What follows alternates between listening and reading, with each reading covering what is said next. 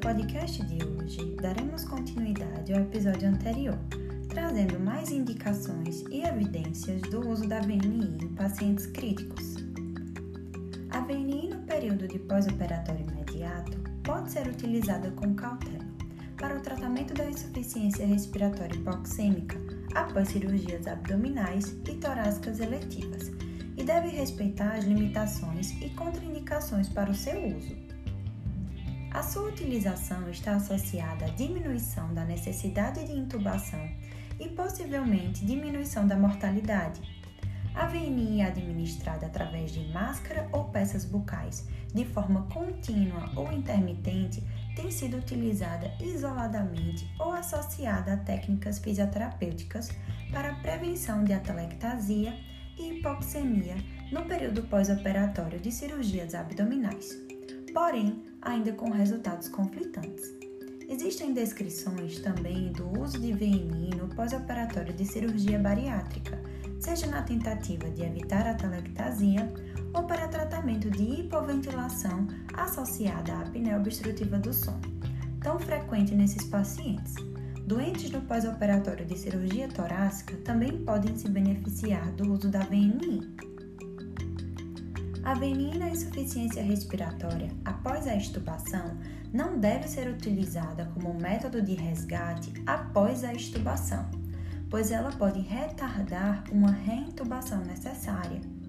Sabemos que a insuficiência respiratória após a extubação pode ocorrer mesmo após uma adequada condução do desmame e até o momento não há nenhum parâmetro objetivo que possa identificar os pacientes em risco cerca de 13 a 19% dos pacientes estubados necessitam de reintubação.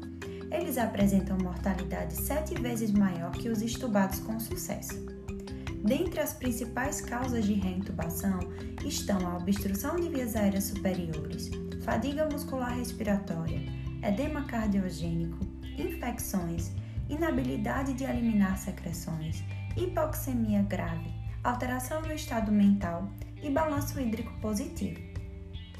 Algumas séries de casos e estudos não randomizados foram publicados desde a década de 90 utilizando a VNI para evitar a reintubação na falência respiratória pós-extubação, com resultados promissores. Porém, a ventilação não invasiva na falência respiratória pós-extubação pode ter riscos e aumentar a mortalidade, principalmente se houver uma demora em se proceder à reintubação. A VNI como estratégia de desmame, através de máscara facial, pode ser utilizada em pacientes com repetidas falhas no teste de respiração espontânea. Porém, as evidências de seu benefício ainda não são consideradas suficientes. Estudos demonstraram que o uso da VNI visando a extubação mais precoce em pacientes com DPOC se mostrou uma estratégia vantajosa em relação ao desmame tradicional.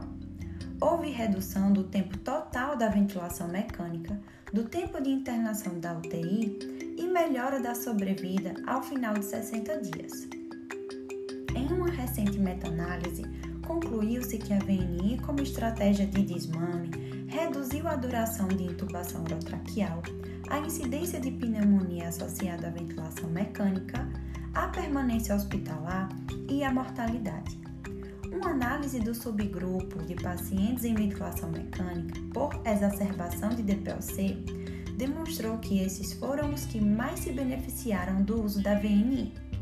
Ainda assim, a evidência foi considerada insuficiente para recomendar seu uso rotineiro. Então, a ventilação não invasiva em pacientes críticos vem sendo discutida e cada vez mais utilizada com novos recursos. A grande dificuldade enfrentada, em vista de tantos benefícios da VNI, de sua eficácia e eficiência incontestável para um pronto-socorro, sala de emergência e UTI, é que ainda são poucos os hospitais que dispõem de condições ideais para a realização da terapia por pressão positiva com o consequente aumento das taxas de intubação orotraqueal, sobrecarregando os poucos leitos de UTI disponíveis e com evidente risco para o paciente. Assim, concluímos que os melhores resultados encontrados com a utilização da VNI estão nas exacerbações da doença pulmonar obstrutiva crônica, na síndrome da apneia obstrutiva do sono e nos pacientes com edema pulmonar cardiogênico. E que o sucesso da VNI depende basicamente de sua correta indicação, dos equipamentos e das interfaces adequadas, de equipe multidisciplinar treinada e da constante monitorização do paciente e das metas a serem atingidas. Então é isso, gente. Até semana que vem.